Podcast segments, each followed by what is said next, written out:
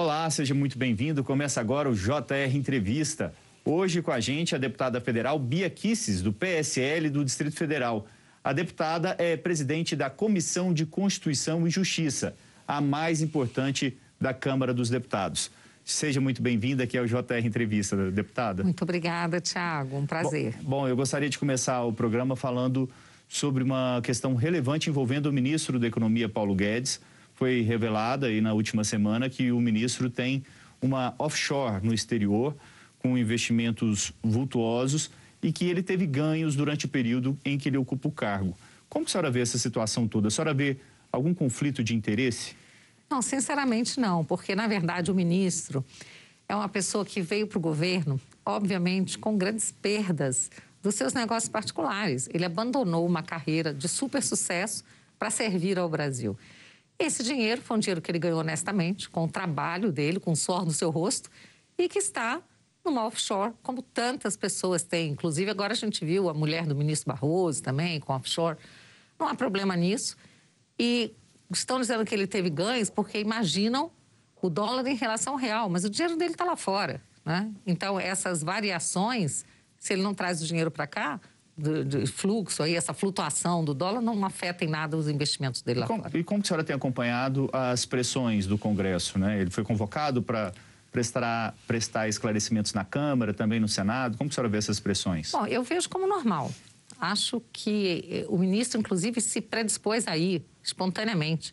Então, não haveria a menor necessidade da convocação, isso é uma jogada política, porque o ministro, como qualquer servidor público, ainda mais do alto escalão, ele deve satisfação à sociedade e o Congresso tem a tarefa constitucional de fiscalizar e de chamar, convocar, convidar. Mas o ministro se predispôs a ir, então é uma jogada política, certamente. Bom, a Câmara aprovou um projeto de lei que revisa a lei de improbidade administrativa. Agora, agentes públicos vão ser responsabilizados somente quando houver a intenção de causar danos. Por causa de casos de imprudência, por exemplo, eh, não serão enquadrados na lei. Como a senhora vê essa flexibilização? É uma flexibilização ou não na visão da senhora? Na verdade, há muito tempo que essa lei já precisava ser revista. É, existe muito caso de um administrador público, por exemplo, um prefeito, que às vezes ele entrega uma declaração fora do prazo, ele tem um descuido, mas não agia de má fé. E ele ficava, muitas vezes sofria essas ações, ação de improbidade, e ficava até inelegível. Então, eu acho importante, a gente segue uma linha aqui no Brasil de que crime é cometido com dolo. Só é crime se a pessoa comete com dolo.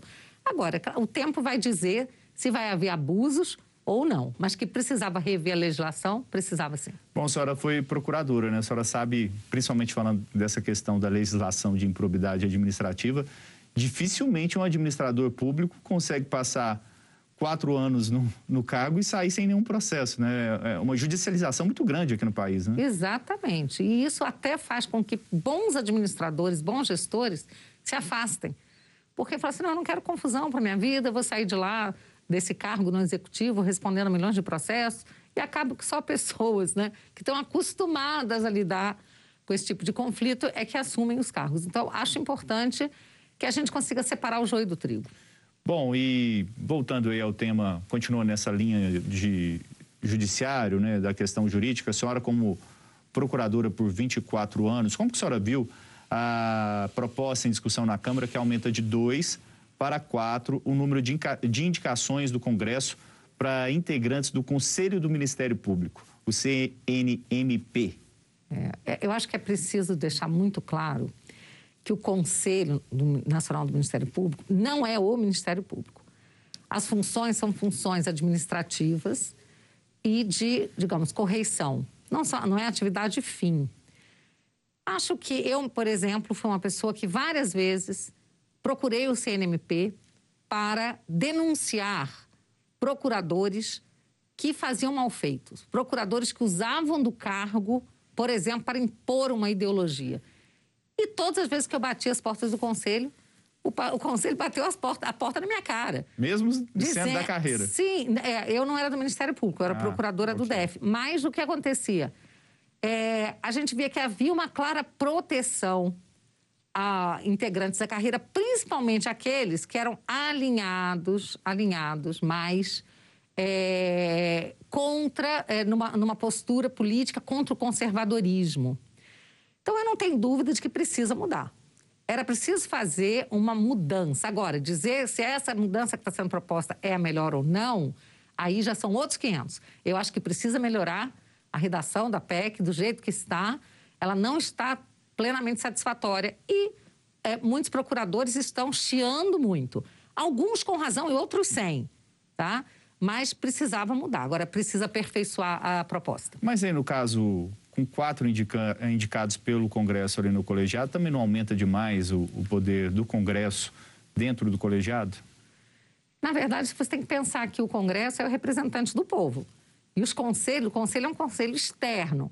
A função é você ter também uma é, fiscalização de fora. Mas há um desequilíbrio se você, contar, se você comparar com o, o Conselho Nacional de Justiça, por exemplo, onde a maioria são juízes, magistrados internos da carreira. Eu acho que tem que buscar um pouco mais esse equilíbrio. Por isso que eu te disse, a redação proposta, a meu ver, não é a ideal. Tem que mexer, mas tem que encontrar um ponto de equilíbrio ainda. Bom, vamos falar agora sobre a questão dos precatórios, né, que são as dívidas judiciais da União tem um, um, projeto na Câmara dos Deputados, já foi criada uma comissão especial para tratar do tema e o governo conta com esses recursos para fazer aí o novo Bolsa Família, que seria o Auxílio Brasil. Conta com uma folga né, no orçamento. E o relator, deputado Hugo Mota, retirou do texto a, a parte que trata do parcelamento do pagamento das dívidas. A senhora acha que esse projeto, ele vai passar na Câmara? Como está a situação nesse momento? Bom, quando ele passou na CCJ, passou por uma margem muito apertada.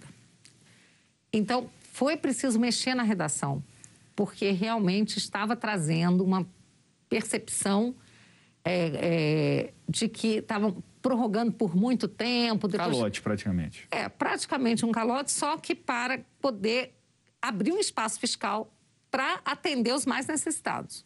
E, na verdade, é preciso dizer que só os precat... 5% dos precatórios é que entrariam nessa, é, nessa conta aí, que respondiam a 90% da dívida, é, dos, é, dos, das despesas obrigatórias. Então, o, realmente, o Tesouro, o governo estava sem nenhum espaço fiscal. Mas essa solução encontrada pelo relator, em conversa, inclusive com o Supremo Tribunal Federal, com vários, com o ministro Paulo Guedes, foi uma solução muito boa, porque tirou a questão do parcelamento e aumentou, é, é, fez retroagir ao, ao, a lei lá do precatório, né? É, quando você fez o, a lei do teto, teto de gastos, em 2016, gastos, né? Ele foi bem posterior à solução que se deu para o precatório. Então, ficou uma diferença que estava apertando esse teto. É, está então, crescendo muito mais. Ao né, retroagir, você já elevou o teto. Sem tirar os precatórios do teto, você subiu o teto. Então, com isso, se achou uma solução e derrubou de 90% para em torno de 40% das despesas obrigatórias a questão do precatório. Então, isso já vai ser muito bom. Rapidamente, a senhora acha que vai ser necessário, já que nós não estamos ainda discutindo muitas questões para criar o Auxílio Brasil, vai ser necessário prorrogar o auxílio emergencial? Eu acredito que esse o, o Auxílio Brasil ele vem inclusive com um valor bem maior do que o Bolsa, Bolsa Família. Família, previsão em torno de 300. Exatamente. Então, Mas tem muita questão legislativa para discutir. Vai ser necessário o auxílio emergencial olha, por mais eu, um tempo? Eu não, eu, eu não sei te dizer isso agora, seria um pouco de adivinhação. Mas né? na opinião da senhora? Eu, eu acho que a gente vai conseguir aprovar né? Nós estamos trabalhando para aprovar o Auxílio Brasil. Mas se for preciso prorrogar o auxílio emergencial por mais um, dois meses, a gente fará. As pessoas não ficarão desamparadas. Tá bom. E você pode assistir ao JR Entrevista na Record News às sete da noite, no portal R7, no Play Plus, no Jornal da Record, no JR 24 horas, à meia-noite e meia e também nas nossas redes sociais. Deputada Bia, na sexta-feira a Petrobras anunciou um reajuste de 7% na gasolina, também reajuste no gás de cozinha. Ah, na distribuidora, a gasolina vai aumentar 20 centavos. Aí a gente sabe também que tem o ICMS né, dos estados, que é por percentual. Então, nós estamos falando aí de mais cerca de 6 centavos. A gente vai chegar em muitos lugares com a gasolina R$ reais. Como que a senhora vê essa situação? É, a situação é bem assustadora. Né? Mexe com o bolso de todo mundo. A gente sabe que combustível, transporte, tudo depende disso. Até a comida que chega à mesa. Mas isso é uma situação, é preciso dizer que não é só do Brasil, está acontecendo no mundo inteiro. É uma crise né, mundial. Estamos trabalhando para achar uma solução. O presidente já disse, né, tirou imposto aí, agora do gás, tirou imposto do diesel. O que diz respeito ao imposto federal, o governo Bolsonaro está trabalhando para aliviar o bolso do contribuinte. Mas é preciso mexer na questão também dos estados, do imposto estadual. O problema é que a competência para estabelecer as alíquotas é, é dos estados, não é do governo federal. Essa é a, nós vivemos numa, numa república federativa e a União não pode né, interferir naquilo que é de competência dos estados. Mas está se buscando uma solução no Congresso, nós temos falado sobre isso, que vai dar um alívio muito grande no bolso, uma diferença aí grande de 8% para a gasolina, 7% para o álcool, 3% para o diesel. Isso está sendo trabalhado no Congresso. A senhora acha que vai passar esse, esse projeto? sim. O presidente Arthur Lira, né, presidente da Câmara dos Deputados, está muito engajado. Está, empenhado Ele está assunto. muito empenhado. Eu acredito que passe. Participei de uma reunião dos líderes. Todos querem fazer com que isso passe. Né? É preciso Qual seria fazer a solução? essa sinalização. Explica para o nosso telespectador. Qual é, seria a você, solução? Você não mexe na alíquota, mas você mexe na, na, na, base do imposto, tá? Um valor fixo na base, no ad rem. É, e aí é uma solução um pouco técnica demais é, para explicar em poucas palavras. Mas você não mexe na alíquota, isso é que é importante. É, hoje a alíquota média nos estados é de 27,5%. 27,5% é a média. Isso, é. O que acontece é que toda vez que aumenta o produto, aumenta o imposto. Então a gente estaria falando de aumento de carga tributária toda vez que tem um, um reajuste. A, a, ideia é mudar a base de cálculo? Exatamente, você vai trabalhar na base de cálculo e não na alíquota. E aí, se alguém reclamar, vai ficar muito claro para o consumidor quem é o responsável pelo aumento de imposto. Porque a União, é, o governo e o parlamento vão trabalhar juntos para trazer esse alívio para o consumidor. Mas na hora que, que chega lá no, no posto, na hora que o, que o contribuinte chega lá para abastecer, ele não quer saber muito se é imposto estadual, federal. Normalmente cai na, no, no, governo federal esse tipo de, de pressão, né, de insatisfação. Eu acho que isso vai ficar muito claro agora, né? Porque é claro que vai se dar muita publicidade a essa ação do governo, do Congresso Nacional, e aí vai ficar muito claro se um, algum governador quiser ir ao Supremo para reclamar, quiser trabalhar para mudar, tirar esse desconto, ele vai ter que botar a digital dele, a cara dele, para o contribuinte saber. Deputado, a gente tem uma outra questão muito relevante, que é a questão da desoneração da folha de pagamento para 17 setores da economia, que são os setores que mais empregam no país. Há uma discussão lá no Congresso, não há muito apoio é, do Ministério da Economia para esse assunto. É, como a senhora vê essa discussão? É uma, é uma situação muito sensível, né? Quando você diz que não há apoio para o Ministério da Economia, a gente tem que pensar que cada um faz o seu papel. O Ministério da Economia lá é o dono da chave do cofre. É ele que sabe o que, que tem dinheiro lá dentro para entrar e para sair. Então, quando ele diz que não pode, é porque não tem. A gente, a gente muitas vezes se ilude, né? Acha que vai sair um dinheiro de algum lugar encantado, que não sai. Mas essa, esse tema, inclusive, está na CCJ. E nós estamos trabalhando, buscando uma saída, buscando um espaço fiscal. O governo Bolsonaro é sensível, quer achar uma solução porque o governo ele incentiva muito aquelas pessoas que investem, que geram empregos e não quer que tenha desemprego no país, evidentemente.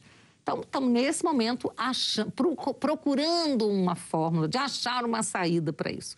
É importante é, preservar empregos, sem dúvida, mas o dinheiro tem que sair de algum lugar e sem aumento de imposto, de preferência, né? Verdade. A gente está numa situação aí de 14 milhões de desocupados no país, embora o emprego formal tenha melhorado. A gente vai para um intervalo, tá, deputada? E logo daqui a pouco, na volta, a gente fala sobre as articulações para as eleições do ano que vem. Continue com a gente. Estamos de volta com JR Entrevista. Nossa convidada hoje é a deputada federal Bia Kisses, do PSL do Distrito Federal. Bom, como que a senhora recebeu a criação aí de um novo partido, União Brasil, fusão do PSL Democratas, partido, um dos partidos é o PSL, que a senhora ainda faz parte. Como que a senhora viu essa movimentação? É, tá todo mundo se mexendo aí, né? Buscando uma saída, porque ah, o cenário, o cenário eleitoral, ele está bastante complicado, ainda mais sem as coligações, criar a federação. Então, está uma situação que ninguém sabe, na verdade, o que vai dar. Então, no caso, o PSL e o DEM resolveram se unir. A gente nem sabe ainda se eles vão é, apoiar o presidente, se não, se vão ser oposição. Eles falam em ter candidato Se vão em próprio, busca né? de uma terceira via. Eu acho que está tudo muito no ar ainda. Eu converso com as pessoas, ninguém sabe muito bem dizer. Agora, algumas pessoas falam que o União Brasil já nasceu com uma desunião aí, né? Já com muito conflito interno. Não é fácil você juntar tanta gente, juntar tantas pessoas com é, que estão buscando espaço. É complicado. Essa união aí. A senhora, ela... a senhora vai deixar o partido? É, o mais provável é que sim, porque eu faço parte da base do presidente, aquelas pessoas que estão até aguardando a sinalização do presidente para onde ele vai, para a gente decidir. A gente sabe que o presidente não pode ter um partido só com ele. Ele tem que ter aliados em vários partidos. Mas a nossa ideia é aguardar para a decisão dele para a gente ver onde a gente se coloca. Ele já deu algum sinal para vocês de qual partido ele vai? Tem se falado muito na questão do progressistas nesse momento? O progressista é um, é um que está forte no radar, mas não é o único. Existem alguns outros. Então a gente realmente tem precisa... PTB, tem tinha antes o Patriota, né, que esfriou. Essas negociações já não estão se arrastando muito, estão. deputada? Eu confesso para você que para nós que estamos esperando é uma grande angústia, porque inclusive nos estados as pessoas já estão se mexendo, formando seus grupos. Então a gente, a gente espera que em breve, muito em breve, o presidente é, faça a sua opção, nem tanto por ele, porque ele pode esperar mais, né? Mas os seus aliados vão ficando numa situação bastante complicada. Como que está a regra para vocês? É, com a criação do União Brasil, vocês têm uma janela para deixar o, o, partido. Essa janela já se abriu? 30 tá... dias, né? A partir da... Não, eu acho que agora em novembro, né? Que será essa janela. E... Depois tem outra. Aí a, a outra é em março. E, e da bancada do PSL, em torno de 50 e poucos deputados, a senhora acredita que quantos vão seguir aí o presidente da República? Ah, eu acho que quase a metade disso. Quase a metade. Em torno de uns, é, em torno de uns 25. Acho tá. que acompanha E uma última pergunta para a gente encerrar. Como a senhora vê o cenário do ano que vem? É, a senhora vê a possibilidade de uma terceira via ou a, a disputa vai ficar entre, entre o ex-presidente Lula e o presidente Bolsonaro? Sinceramente, eu acho que não há tempo para uma terceira via surgir. Acho que já está posto aí o jogo na mesa, é Bolsonaro e Lula, né? E vamos torcer né, pela vitória do Bolsonaro, porque a vitória do Lula colocaria o Brasil no rumo do atraso. Basta ver o que está acontecendo com a, com a Argentina, o que já aconteceu com a Venezuela se colocarmos um aliado né, da, do Maduro, né, do Alberto Fernandes, a gente já sabe o que vai acontecer com o Brasil. Deputada Bia Kisses, muito obrigado pela sua participação aqui no JR Entrevista. A gente fica por aqui, lembrando que você pode assistir ao programa na Record News às 7 da noite, no portal R7, no Play Plus, no Jornal da Record, no JR 24 horas, à meia-noite e meia e também nas nossas redes sociais. Muito obrigado pela sua companhia. Até logo.